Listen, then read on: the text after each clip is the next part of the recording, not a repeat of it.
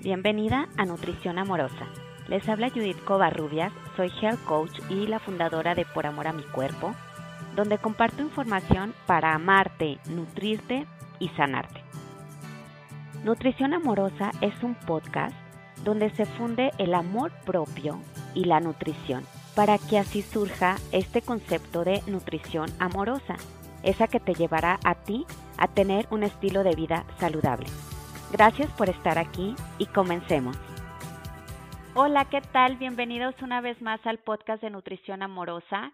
Les habla Judith Covarrubias y estoy súper emocionada de estar compartiendo con ustedes el episodio número 25 porque aprovechando que estamos en la Semana Mundial de la Lactancia, por supuesto que el tema que vamos a abordar es todo alrededor de la lactancia, pues los beneficios, cuánto es lo recomendado que dure y cómo tener una lactancia exitosa. Para esto tengo el honor de entrevistar a una pediatra maravillosa, ella es Karina Mendoza, que además tiene una maestría en consultoría familiar, es educadora certificada en lactancia y fundadora del centro MIMA. Hoy Karina nos viene a platicar todos los beneficios de la lactancia, la duración y cómo tener una lactancia exitosa. Los invito a darle la bienvenida a Karina Mendoza. Comencemos. Cari, bienvenida al podcast de Nutrición Amorosa. Muchas gracias por tu tiempo y por todo lo que nos vas a compartir el día de hoy. Muchas gracias, Judith. Es un honor, de verdad, un privilegio esta invitación y esperamos que muchas familias puedan escuchar esta valiosa información que hoy vamos a compartir. Ay, muchísimas gracias, Cari. Oye, antes de entrar en materia, ¿qué te parece si nos cuentas un poco sobre ti? ¿De dónde eres? ¿A qué te dedicas? Para que la gente pues se familiarice un poco más contigo. Claro que sí, con todo gusto. Mira, hace 15 años empecé este camino en la pediatría. Hace 15 años me, gradué como médico especialista en pediatría. Después de ello, pues me interesé mucho por el tema de la lactancia, hice mi tesis profesional con el tema de lactancia y llegué a tomar ciertos cursos hasta una certificación como educador en lactancia. Posteriormente, en la búsqueda de mi propia familia, empecé la maestría en consultoría familiar, que terminé también hace ya pues más de siete años. Y en este camino surgió la motivación por abrir un centro de formación para la familia, que es el Centro MIMA, en donde pues damos cursos para los nuevos padres desde el embarazo y hasta la primera infancia. Como mujer, pues ahora sí que he estado también en búsqueda como muchas herramientas que me apoyen en la crianza saludable de mis hijos, en mi propia formación personal. Tengo dos hijos, una hija de 8 años y un chiquito de 3 años.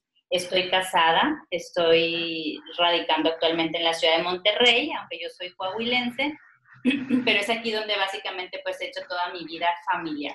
Y actualmente pues me dedico a acompañar familias como pediatra, como educador o asesor en crianza. Fui profesor de la certificación de coach en hábitos, entre otras certificaciones en las que he participado. Y pues es un honor, Judith, esta tarde estar por aquí contigo compartiendo. Ay, muchas gracias. No, pues toda una trayectoria, Cari. Fíjate, yo precisamente te conocí a través de, no de la certificación, porque yo no me he certificado e, en, hábitos, pero te acuerdas que hubo como, como una semana de conferencias que Valeria Lozano estuvo compartiendo como una parte de, los, de las personas que daban pues ciertas clases dentro de la asesoría y ahí yo te conocí desde hace ya dos o tres años. ¡Wow!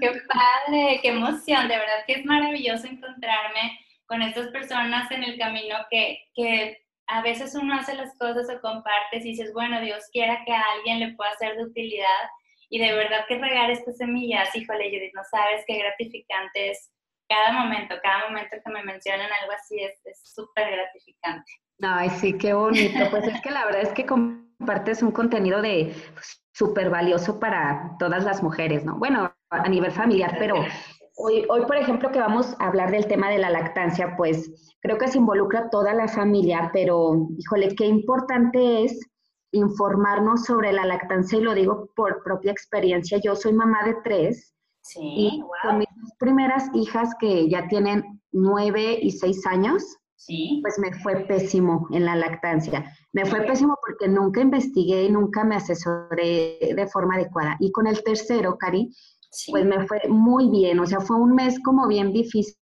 y de ahí la importancia de estar acompañada en esta etapa de la vida, si no, pues no, no es tan fácil llevarla a cabo. Pero bueno, antes de hablar como de los retos que nos podemos enfrentar eh, cuando queremos pues darle de comer a nuestro bebé, ¿por qué no empezamos con los beneficios de, de tener una lactancia?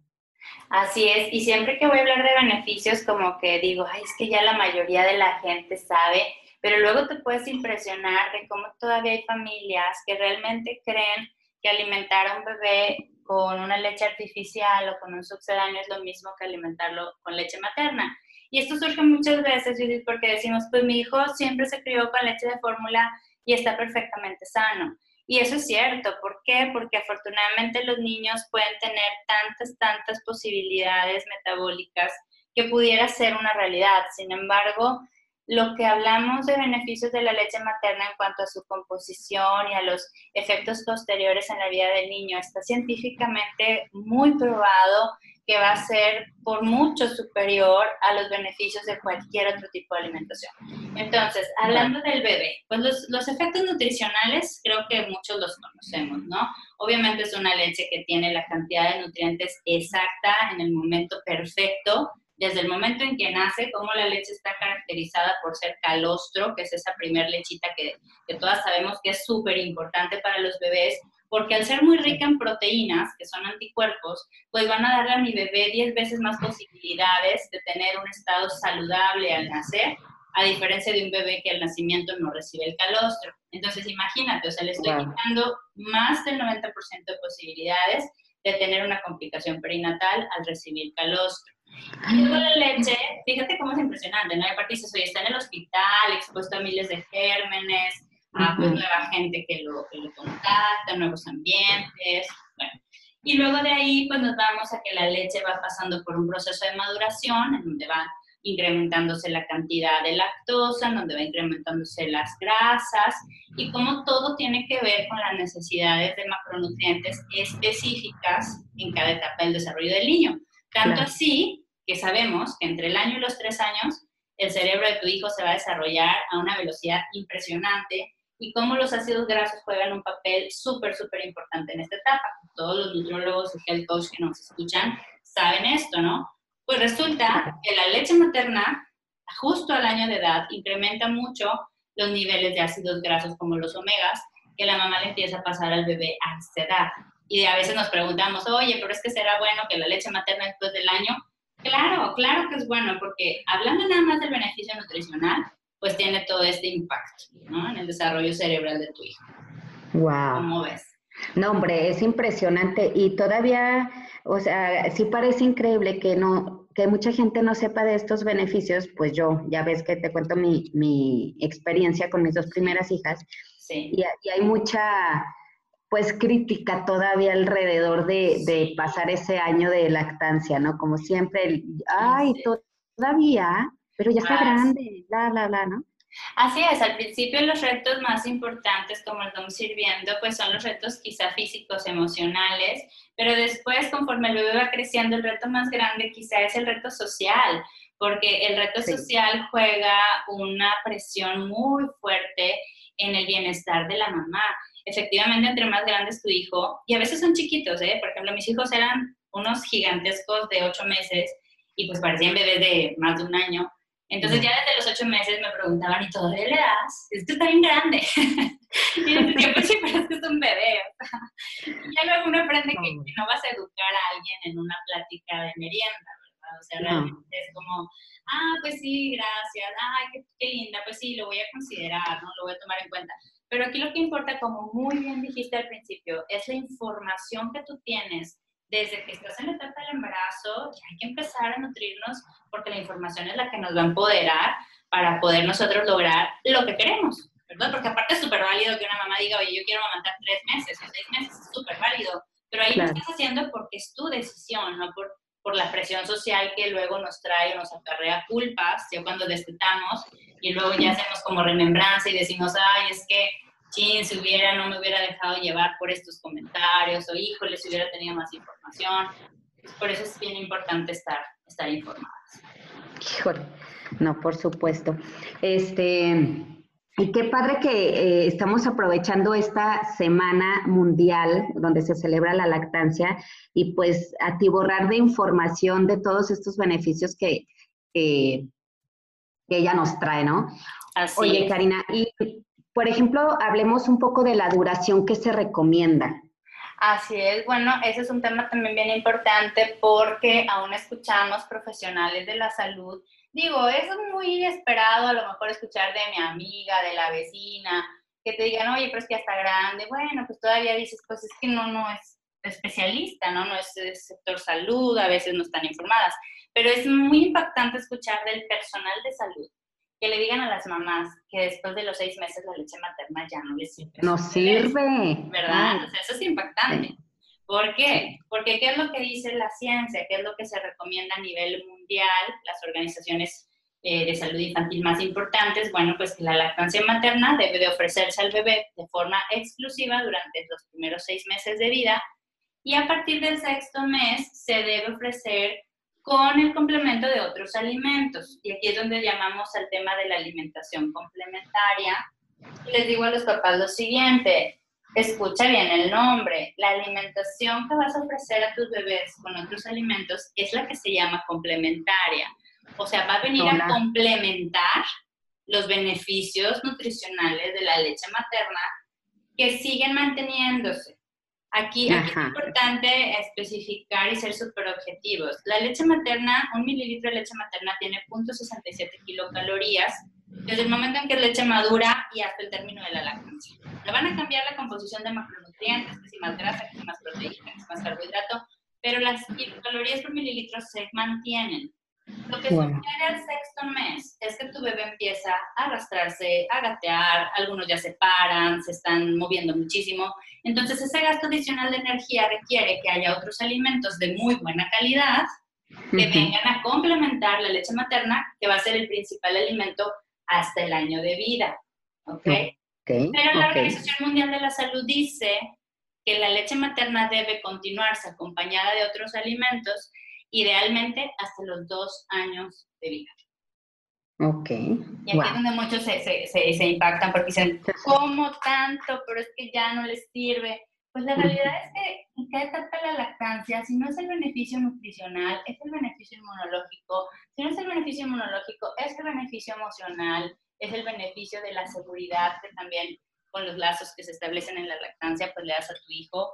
Y pues aquí ahora sí que es una decisión muy personal, pero pues por supuesto que la Organización Mundial de la Salud, que tiene datos de gente en todo el mundo que está carente de otros tipos de alimentos, pues dice, ¿sabes qué? Yo tengo que garantizar la nutrición óptima de los niños y para la Organización Mundial de la Salud es súper importante por eso que la mayoría de los niños sean amamantados por lo menos durante dos años, porque es la etapa en la que más niños mueren por complicaciones infecciosas, como las neumonías o las diarreas, y que bueno, a lo mejor tú dices, bueno, pero mis hijos sí tienen este, otras oportunidades de vida, bueno, es que cada familia es un mundo, pero por eso es que la Organización Mundial recomienda la duración de la lactancia hasta esas etapas. Ay, ok, qué, interesante. Y sí, siempre está el tema de que, ay, te va a morder y que no sé qué, ya está demasiado grande, ¿no? Pero como dices, se va a aprender a, ahora que respetar también el proceso de cada persona, ¿no? Y el concepto que tenga sobre Así es, porque de hecho la OMS dice, bueno, yo recomiendo hasta los dos años o hasta que la mamá y el niño lo decidan. Lo decidan. Es donde hablábamos de, exacto, de, de, la duración de la lactancia. Realmente el destete antropológico promedio de un mamífero es alrededor de los cuatro años, entre los cuatro y los siete años. Entonces, si nos vamos así como muy a la, a la ontología, decimos, bueno, pues como mamífero realmente pudiera el niño destetarse incluso en, en, esos promedios de edad, lo cual cultural o socialmente pues ya cada vez es, es menos visto, ¿no? Sí, oye, Cari, y por ejemplo, cuando una persona decide, por ejemplo, dos años de, alimentar a su bebé y cuando es exclusiva y que el bebé, o sea, no, no usa biberones ni nada de eso, o sea, tú normalmente, ¿cómo sugieres o aconsejas a las mujeres que empiecen a hacer el destete? Ah, bueno, aquí es una pregunta muy importante porque yo nunca sugiero, yo siempre escucho a las mamás. En mi consulta como pediatra, las mamás van por motivos de salud, generalmente porque el bebé está, tiene alguna enfermedad, o para recibir cierta asesoría. En el tema de la lactancia yo lo abordo como cualquier otro tema de alimentación. Entonces mi pregunta es, ¿cómo estás alimentando actualmente a tu hijo? Y ya cada mamá me dice, bueno, pues mira, yo ahorita le doy tal alimento, le doy leche de fórmula, le doy lactancia materna. Y mi pregunta siempre es, ¿cómo te sientes con tu lactancia? Entonces ya cada mamá me va expresando, no, pues yo estoy muy contenta y yo quiero continuar. Y la mamá que quiere destetar, sabes que Judith, poco a poquito ella te va diciendo, sabes que ya me siento muy cansada, estoy sobrepasada, este, ya no me siento cómoda. Y ahí es donde uno como educador empiezas a ayudar a la mamá a que le ponga voz a los sentimientos que ella está teniendo, ¿no? Porque muchas veces no es que ya no queramos amamantar, sino que estamos, por ejemplo, pasando por una etapa de dificultades emocionales, a veces con la pareja, o estamos físicamente muy agotadas, o traemos mucha carga de trabajo. Y pues sí se requiere como, como decimos por acá en mi, en mi país, de mucho colmillo clínico, ¿no? Para, para identificar a la mamá que solamente trae una crisis o a la mamá que realmente quiere destetar a su bebé. ya cuando ah. identificas, pues es donde empezamos ya como el, el consejo para hacer un destete este, respetuoso. Oye, pero fíjate que importante lo que dices, eso de tener colmillo como profesional, de identificar realmente si la mamá ya quiere destetar, porque realmente es genuina esa decisión, ¿no? Que no hay otros factores que la están empujando. Pero para encontrarte como que una, un profesional que de verdad te, te lo, pues vea toda la foto, está, está difícil. O sea, está difícil encontrar profesionales así como tú, por ejemplo, que nos estás compartiendo eso. Sí. Porque normalmente llegas y dices, ya no quiero, ah, bueno, está bien, pues hágale así, así, ¿no?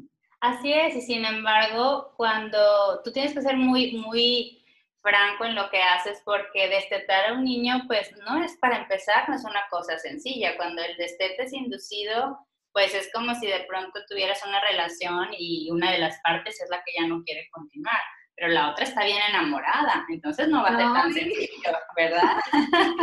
Wow, qué manera de ponerlo, pues Dios mío. Pero entonces, ¿qué hacemos? Bueno, vamos, vamos platicando, vamos avisándole a la pareja, vamos expresándole nuestras emociones, y así es como, como se va a hacer. A lo que iba es que, como profesional pediátrico, alguien diría, híjole, es que los pediatras viven de la enfermedad. Pues honestamente es que yo prefiero vivir de la salud y a mí me encanta que los papás me escriban, oye, Karina, no hemos ido porque el niño no se ha enfermado. Les digo, qué bueno, qué bueno. Oye, pero queremos una asesoría en, no sé, alimentación. Entonces ya llegan. Por eso es que para mí es súper importante ayudar a los papás a conservar la lactancia hasta donde ellos quieren. Pero sí, o sea, la verdad es que ese colmillo pues se va ganando ahora sí que con, con las maestrías que viví con mis hijos, porque esas son las que me dieron realmente, esas son las que realmente me formación. Así es y pues con el contacto con tantas mujeres y dices, híjoles, que tienes que ser, tener un autoconocimiento muy fuerte de, tu persona para no proyectarte en sentimientos en tus pacientes, porque a lo mejor tanto puedes decir, ay, es que pobrecita mamá, como puedes decir, ay, no, esta mamá mejor que no de, no, entonces no, tienes tú que saber muy bien qué hay dentro de ti para poder leer a la persona que está enfrente. Y el tema de la lactancia, como te digo, es a mí no me importa si le dan leche materna a mis pacientes un mes o tres o cinco o dos años. a mí lo que me importa es que ese niño crezca en un ambiente feliz, en un ambiente saludable. Por eso es que tienes que ir viendo, ir leyendo, vaya, a los papás. Sí, por supuesto. Oye, y por ejemplo, eh, aquí qué puntos tú tocarías para como tener esa, esa lactancia exitosa. Así es, también bien importante. Número uno, pues la preparación prenatal siempre es importante, como en cualquier otra cosa de la vida, como cuando vas a presentar un examen para, algún, para aplicar para algún puesto de trabajo, para alguna carrera, pues tienes que prepararte y la llegada de un hijo es uno de los retos más grandes que podemos experimentar las parejas y es uno de los retos y crisis más fuertes que se van a vivir en la familia. Entonces la etapa prenatal, que puede ser incluso antes de que estén embarazados, por supuesto, es la mejor etapa para nutrirte de información, que es la que te va a empoderar, como decíamos al principio. ¿Qué recomiendo? Pues tratar en la medida de, lo posible de acercarse a equipos médicos humanizados que tengan, como te decía, este colmillo clínico, que, vean realmente por el bienestar de la persona, no por sus propios intereses, y que, por ejemplo, puedan favorecer un parto humanizado o una cesárea humanizada, cuando la la pero que no se separe la mamá y el bebé desde el inicio, que se mantengan en contacto piel a piel, que ya luego podemos hacer un, un podcast de esto que es impresionante los beneficios que tiene la vinculación afectiva, porque hay mucho, mucho, mucho secreción de, de transmisores cerebrales que van a unir al bebé con la mamá y al revés. Y, ahí te refieres, Ajá. perdón, ahí te refieres a esa como primer, que le llaman la hora de oro o dices en general. No, es la hora, ese es el periodo sensible, periodo crítico, que es la primera hora de vida del recién nacido, en el que tanto el bebé como la mamá biológicamente están determinados para estar desnudos en contacto físico y liberar un cóctel hormonal y neurotransmisores que realmente van a tener un impacto muy fuerte en cómo se vinculan esas dos personas. Y que en ese momento, en ese periodo tan crítico, el bebé trae una sensibilidad olfativa y una sensibilidad visual y una sensibilidad de exploración y de supervivencia tan fuerte que lo unen mucho al cuerpo de la madre, ahora por fuera, ¿no? Ahora, en la mamá ah, también, sí, o sea, en la mamá también hay un efecto bonding, que se le conoce como efecto bonding, en el que realmente el oler a la cría que tiene sobre su cuerpo le genera una liberación extraordinaria de oxitocina que le va a ayudar a disminuir la ansiedad postparto, le va a ayudar a estar más tranquila, le va a ayudar a, que, a querer se le va a ayudar a tener un deseo más fuerte de proteger a esa cría, a diferencia de cuando se separan las crías mamíferas de sus madres, incluso en otros mamíferos, digo, afortunadamente el ser humano por la razón que tenemos y todo, pues no sucede mucho, pero en otros mamíferos vemos como cuando una cría se separa de la mamá al momento de nacer, la mamá no lo acepta, o sea, lo rechaza, porque se perdió esa liberación de, esto, de esta oxitocina que era tan necesaria en, en esa primera hora, ¿no? O en ese periodo sensible. Ay, wow. Y fíjate, por ejemplo, esa ahora conocida como la, o como la conocen la hora de oro. Ajá. O sea, imagínate, Cari, yo de esa supe hasta mi tercer embarazo. Sí. O sea, yo no estaba, ay, no, no. Que, Sí, y uno, y platicaba hace rato con, con otras compañeras y les decía, híjole, es que cuando entre uno más lee o entre uno más se informa, luego pues es normal que nos surjan culpas y nos surjan como, híjole, es que si hubiera y es que, pero te voy a decir una cosa, Judith, yo creo que todas las mamás, para todas las mamás que nos escuchan, que muchas seguramente no han tenido estas posibilidades por, por falta de información, yo siempre les digo que las mamás hacemos siempre todo con el mejor amor que tenemos, con las herramientas que tenemos a la mano y con la información que en ese momento tenemos. Y yo lo pienso en, mi primer parto, tuve dos partos, pero el primero no fue, este, el primero fue, pues, pues, digamos, intervenido de ciertas maneras, que ya después yo pensaba, ay, es que qué tonta, ¿por qué no sabía que esto no era necesario? Y, ay, es que si hubiera, y así, ¿no? Entonces, pero el hubiera no existe, porque en ese momento, hace nueve años que nació mi hija, pues yo era una persona, yo era una mujer, y afortunadamente a lo mejor para Gerardo, mi segundo hijo, bueno, pues ya le tocó una mamá con más posibilidades afectivas, con más posibilidades este, científicas. Y sin embargo, cada, cada nacimiento de nuestros hijos te aseguro que lo recordamos como, como único y como el mejor, porque pues ellos han sido el resultado de eso. Sí, tienes razón. es cierto. Y así, así lo tenemos que pensar. Yo creo que es una manera de, de sentir alivio cuando la información pues híjole, sí, sí pega, claro que pega. Yo, por ejemplo, que, que, que, te veo así, que comparten cosas padrísimas en hábitos y alimentación. Digo, ay Dios mío, es que ¿por qué no me puedo organizar para tener una vida más saludable? Y de repente digo, bueno, pero es que de esto y de acá. Y... Entonces, pero vamos en el camino, vamos en el camino, ¿no? Claro, yo creo que eh, pues todos los días es conocer cosas nuevas, ¿no? Sí. Y agradecer de lo, o sea, qué padre, pues si nos llegó ahorita la información, pues bueno, hacer uso de ella, ¿no? Ya como que digo, la culpa siempre está tan presente en la vida de una mamá. Así, en todo, ¿eh? en todo, en todas las decisiones de todas. de todos los días, hasta el tipo de pañal que usamos. Ay, sí, ay, ¿por qué compré de este? Exacto, exactamente, ¿no? O sea, este... tiempo en la casa porque es que yo no me desarrollé profesionalmente y ahora ay, sí. te fuiste al trabajo es que porque los dejé tanto y debí haber estado O sea, realmente, pero yo creo que es una característica muy natural del ser humano y, pues tenemos que aprender a vivir con ella. Sí, claro. Ay, no, pero sí, aparte ese que mencionaste está en común. Oye, ¿y qué, qué opinas? Bueno, ahorita que estamos hablando de, de tener una lactancia exitosa, para mí, fue fundamental tener una compañera que aunque la verdad es que fue virtual todo el tiempo, todo fue a través de WhatsApp, yo le enviaba mis dudas y ella me asesoró todo el tiempo. Creo que para mí sin ella no, no hubiera tenido el éxito que tuve ya en mi, con mi último bebé. ¿Tú consideras que es importante ese acompañamiento? Es fundamental, no solamente importante, es fundamental que nosotros nos encontremos con personas pues claro, capacitadas, pero sobre todo sensibles ante el proceso, ante las necesidades.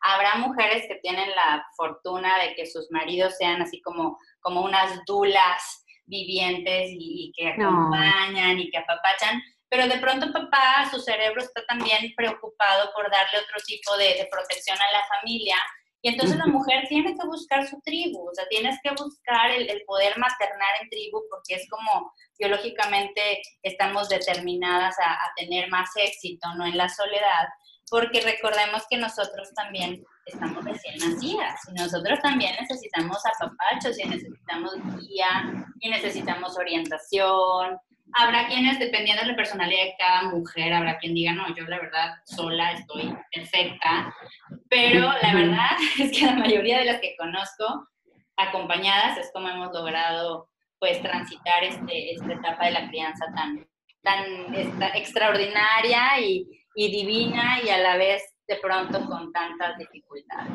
Hoy sí, tan cansado, porque también es súper cansado. Muy, muy, muy cansado hasta hasta sentir que no puedes más muchas veces. exactamente. Ay, no, pues, oye, ¿alguna otra cosa que, que, creas fundamental en este, en garantizar esa lactancia? Bueno, no garantizar, pero apoyar para que sea exitosa. Apoyar la lactancia. Pues definitivamente decíamos la no separación mamá-bebé, el no ofrecer a los bebés biberones o chupones, especialmente ese primer mes de vida en el que la lactancia se está estableciendo, o sea, el bebé está aprendiendo a comer directamente del pecho de mamá y que la confusión con un chupete, con una mamila, realmente sí puede afectar mucho el enganche y sabemos que un buen enganche en la lactancia pues es el todo, ¿no? Ahora sí que casi que es la, lo que más nos va a ayudar a, a tener una lactancia exitosa o no. Em, recomendaría también, obviamente, pues, la asistencia a los grupos de apoyo, como decíamos, el, contacto con más mujeres que hagan tribu, que nos puedan retroalimentar, que nos puedan dar confianza. Em, un pediatra que nos, que nos pueda no nada más motivar, sino que sepa de lactancia, porque luego decimos, ah, es que yo soy pediatra pro lactancia. Y resulta que a la primera que el niño empieza a vomitar, pues le quitas la leche materna porque tiene alergia, ¿no? Entonces, no es lo mismo ser un pediatra que echa porras y que diga, ay, qué padre, que sí, muy bien lactancia, a un pediatra que sabe de lactancia. Entonces, invitación a todos mis colegas que a lo mejor por falta de tiempo, por, por lo que sea, no se han preparado 100%, pues hay que echarle ganitas, ¿no? Todos, todos los días. Sí, por supuesto. Sí, sí, pasa muchísimo eso. Y hay un chorro de, de mujeres que yo he conocido que, no, pues ya le hizo daño mi leche. Ay, sí. Sí, le, dio alergia a la leche materna, ¿no? Y resulta pues que no hay alergia a la leche materna, o sea, eso no, no existe, en todo el mundo no hay una alergia a la leche materna, hay alergia a la proteína de vaca, que sí, obviamente la dieta materna eh, pudiera ayudarnos a contrarrestar los efectos de la proteína que está pasando a través de la leche de la mamá y que no necesariamente tenemos que suspender la lactancia. Por supuesto que habrá casos clínicos en los que el bienestar del bebé y esto lo digo con mucha prudencia, porque obviamente para cada mamá el sufrimiento de su bebé es mucho, así sea poco, ¿no? Pero decimos, oye, pues tengo un bebé que regresa lechita, pero por el resto de sus síntomas está perfecto, pues no le voy a quitar la leche materna solo porque sospecho una alergia a la proteína baja. O tengo un bebé que hizo popó con una rayita de sangre cada tres días, tampoco le voy a quitar la leche materna. Lo que voy a hacer es dejar a mamá con una dieta sin lácteos para que no haya esta, esta transferencia de proteína vaca a través de la leche materna y ayudar a mejorar los síntomas. Ahora, si un bebé que va a sangre fresca, que está vomitando, que está en un grito de dolor por el cólico, aparte de la eliminación de la leche de la leche de vaca en la mamá o de los lácteos en la mamá, pues veo, veo si tras un tiempo de reposo intestinal pudiéramos reiniciar una leche materna sin, eh, lácteos o no, ¿verdad? Porque digo, habrá casos muy extraordinarios en los que realmente se justifique el, el quitar la leche materna, pero lo repito, son casos muy extraordinarios. Sí, oye, aquí tocaste como que un tema importante, el de, el de la alimentación. Yo creo que también ese es fundamental, eh, el estar bien nutridas para que también pues te ayude a, a escalar en, en, en, tema de la lactancia, ¿verdad? Así es, y en, y en este tema es importante recalcar que la nutrición de la mamá lo que va a impactar sobre todo es en tu bienestar, o sea, en cómo tú te sientes, en que tengas energía suficiente, pues no nada más para la lactancia, sino para la crianza. Ahora sabemos que la madre que está amamantando necesita un aporte de alrededor de 500 kilocalorías adicionales, que de preferencia deben venir de la proteína saludable, para poder tener esa energía que se requiere para eh, amamantar. Sin embargo, puedes tener una mujer que está en una este, crisis de nutrición importante y créeme que el cuerpo de la mujer va a obtener de las reservas de donde las encuentre los mejores nutrientes para alimentar al bebé. Entonces el bebé no es como que vaya a sufrir la desnutrición de una mamá con desnutrición, pero sí puede impactar mucho en el bienestar de la madre, que si no estás bien nutrida, pues puedes tener también más dificultades para, para lograr seguir el ritmo de la lactancia. Claro, sí que es, es, muy demandante, sobre todo al principio. Así es. Así, y se va acumulando, ¿eh? porque ya dices, ah, bueno, ya tiene un año y medio pero en el año y cachito vuelven a ser como recién nacidos, entonces dices, ¿cómo? ¿No iba esto mejorando? Exacto, no, no iba a ser menos, no, no resulta que es más. Así es, exacto. Entonces es como que un sube y baja, sube y baja, sube y baja de principio a fin. Sí, es cierto. Oye, eh, y bueno, ya por último te quiero preguntar, eh, el tema de estar en paz, la mamá. Así es. ¿Qué tan importante puede ser, ¿no? Es fundamental. O sea, la lactancia es estrés dependiente. Entre mejor estado anímico pueda yo conservar, más tranquilidad pueda yo tener, mejor va a fluir la lactancia. La lactancia okay. merita mucha paciencia, mucha perseverancia, no nada más amor, yo creo que amor a nadie le falta. Yo no creo que, que alguna mujer haya dejado de amamantar por falta de amor, o sea, realmente no, eso no, no creo que exista pero sí existe que a nivel de nuestro cerebro, la oxitocina y la prolactina eh, son hormonas, les digo yo, muy chifladas, están muy chifladas porque necesitan tener condiciones como muy favorables, como la mujer sentirse muy cuidada, tener espacios para descansar al lado de su bebé, para que estas hormonas quieran salir a producir y a excretar esta lechita materna. Entonces yo les digo, apapachen a sus hormonas. Yo sé que es difícil, pero mira, los primeros tres meses consiéntete en tu alimentación, no hagan dietas restrictivas. Yo creo que lo peor que podamos hacer una mujer que es tan exitosa es ponerse a dietas hipocalóricas en donde te queda súper baja en nutrientes y por supuesto súper baja energía. Entonces, claro. ni, ni, buena producción de leche, ni, ni buena energía para, ni buen estado de ánimo. Parece que que la dopamina y muchos neurotransmisores necesitan de los, de los sustratos energéticos para, para poderse producir y liberar. Entonces, claro. en los primeros seis meses, no a las dietas hipocalóricas, sí a un estado de salud y de nutrición óptimo. Y como les decía, los apapachos, porque luego nos dejan a las mamás lactantes con puro caldo de verduras y pollo, porque, porque el doctor les dice, es que, es que no puedes comer nada porque todo casi que le hace daño a tu bebé. Eh, eso dices, dicen mucho. Está desvelada, está cansada y aparte no se puede eh, comer así ese plato de frutas con su queso cottage o con lo que quieras, dependiendo del estilo de alimentación que lleves. Pues no, ¿verdad? O sea, realmente la mamá necesita endorfina, necesita tener tiempo para placer. Sí, y muchas veces son bañitos tibios de cinco minutos porque el bebé no nos deja tanto, pero hay que buscar los espacios de apapacho, porque sí el estado anímico impacta muy fuerte en la lactancia materna. Sí, y yo creo que también aquí, eh, bueno, ya, ya ves que al principio decías un poco sobre el empoderamiento, ¿no? Para también, pues, salir adelante con este tema y, y mucho amor propio para de verdad buscar esos espacios y dedicártelos eh, porque, porque a veces pues nuestro, nuestro entorno, las personas que están con nosotros, pues no favorece el, que nosotros tengamos ese rato de descanso. Entonces tiene que ser a nivel personal súper consciente de que lo necesitas, entonces buscarlo nosotras mismas.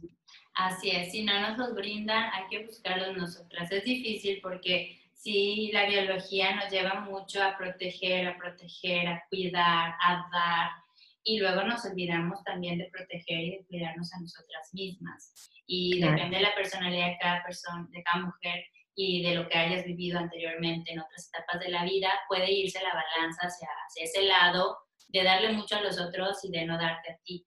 Pero sí es un, es un punto que todas tenemos que estar con los ojos abiertos. Y precisamente criar en tribu nos ayuda a que otras mujeres nos alerten. Oye, ¿sabes qué? Necesitas descansar.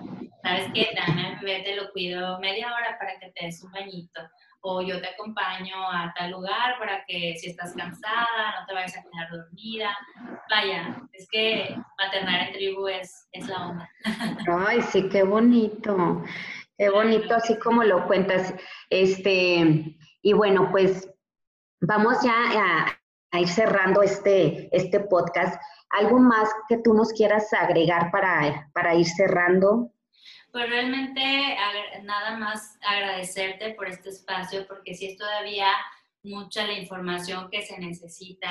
Uno cree que yo, por ejemplo, de pronto cuando hablo de, estos temas de lactancia digo, ay, es que ya todo el mundo sabe, pero estoy pensando a lo mejor en lo que a mí me ha tocado vivir y recorrer y en realidad vienen tantas generaciones apenas iniciando en la maternidad que te agradezco en nombre de todas que abras estos espacios para estos temas tan fundamentales de la vida y pues invitar a los papás que están en esta etapa de embarazo que se acerquen con las health coach, que se acerquen con los médicos humanistas, a los grupos de apoyo y que no dejen de prepararse en la etapa prenatal. Ay, qué bonito. Pues muchas gracias a ti, Cari, por tu tiempo y esta información que vale oro. Y yo personalmente vivo con un entorno en el que la lactancia todavía está como que súper castigada, por así decirlo. Entonces, yo creo que nunca va a ser suficiente eh, eh, espacios para ir transmitiendo la información tan valiosa sobre los beneficios de la lactancia. Compártenos tus, tus redes sociales, ¿dónde te pueden encontrar? Claro que sí, en Instagram me pueden encontrar en un blog personal en el que pues platico un poquito acerca de mi experiencia como mamá y como pediatra y como loca emprendedora. Ahí me pueden encontrar como vida-mima vida-mima en Instagram. Y en Facebook tengo una página más eh, con el rubro pediátrico, doctora Karina Mendoza, guion intermedio pediatra Mima. Y Centro Mima en Instagram o en Facebook para todos los servicios que ofrecemos para las nuevas familias. Ok. Oye, ¿tienes algún correo electrónico? Sí, claro que sí. Mi correo electrónico es DRA gmail.com Es DRA como doctor, abreviado. DRA Karina Mendoza. Gmail, en Gmail, ¿verdad? Así es. Perfecto, pues yo de todos modos voy a dejar en, la descripción de, este podcast los datos de la doctora Karina para que se acerquen y busquen todo lo que nos comparte a través de sus redes sociales, que es información súper importante para este tema de la crianza, como ella lo dice. Pues muchísimas gracias por tu tiempo, por todo lo que nos compartiste, Cari. Muchas gracias, que tengan un excelente día. Igualmente, hasta la próxima. Hasta luego. Gracias por escucharnos, no olvides suscribirte y cuéntale a tus amigas sobre este podcast. También puedes visitar mi sitio web poramoramicuerpo.com.